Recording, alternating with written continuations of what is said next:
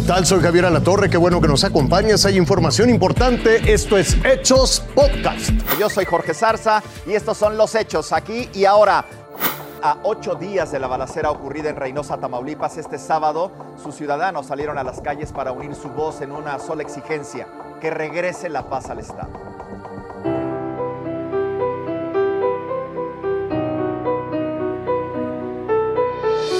Ya paren eso, ya paren esas masacres. La marcha por la paz fue convocada por los colectivos de familiares de desaparecidos y se le sumaron las familias de los fallecidos en los ataques violentos ocurridos hace una semana en la frontera de Reynosa, quienes por fin se atrevieron a vencer el miedo y romper el silencio para exigir resultados a las autoridades.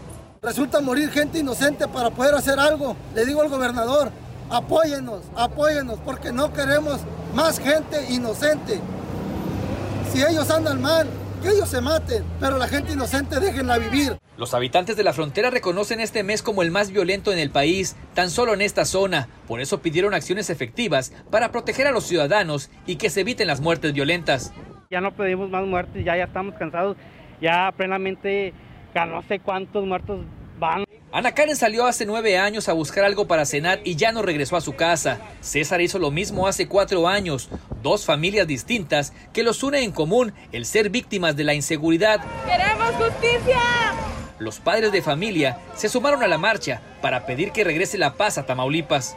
El 30 de septiembre de, del 2012, ella anduvo aquí en Reynosa con una amiga y de ahí otra persona para ir a conseguir alguna botana y de ahí ya no regresaron.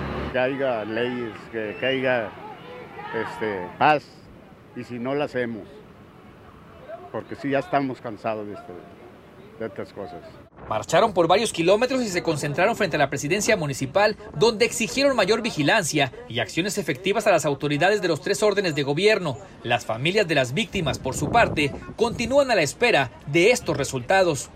Víctor Hugo Guerra, Fuerza Informativa Azteca. El Instituto Mexicano del Seguro Social ha informado que a partir del primer día de julio, los más de 4 millones de pensionados podrán disponer del pago de su prestación mensual. En Apodaca, en Nuevo León, fue localizado un camión de redilas en el que transportaban en condiciones de hacinamiento, todos amontonados, 40 migrantes, entre ellos varios bebés. Tenían por lo menos dos días de viaje sin probar alimento y bajo altas temperaturas. Todos quedaron a disposición del Instituto Nacional de Migración. El chofer quedó detenido. Vámonos con las de pasaporte. Para conmemorar el Día Mundial de las Drogas, combatientes hutíes quemaron grandes montones de droga ilegal incautada en la capital de Yemen. Destruyeron más de 9 toneladas de hachís, 24 kilos de heroína y más de 17 mil pastillas de anfetaminas. La cantidad de droga incautada en el país ha ido en aumento desde el 2018 allí en Yemen. Sahid Javid reemplazará a Matt Hancock como ministro de Salud británico.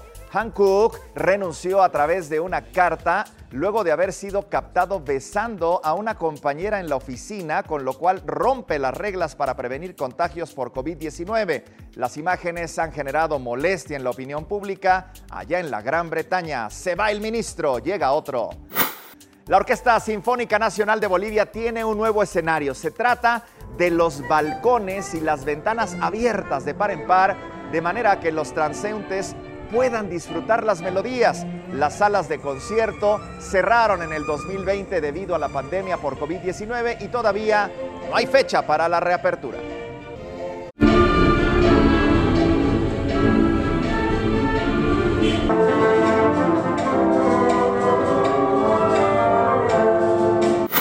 Tome nota, a través de sus redes sociales el canciller Marcelo Ebrard anunció que se encuentra en un viaje hacia la reunión ministerial del G20 en, en Matera, Italia. Se trata del primer encuentro presencial en su tipo desde que inició la pandemia por COVID-19. El tema central es la recuperación post-pandemia, así como el impacto de la pandemia en el continente africano. Allá estará el canciller Marcelo Ebrard. Lo invito a que siga con nosotros mañana con detalles de más información que justo ahora está en desarrollo.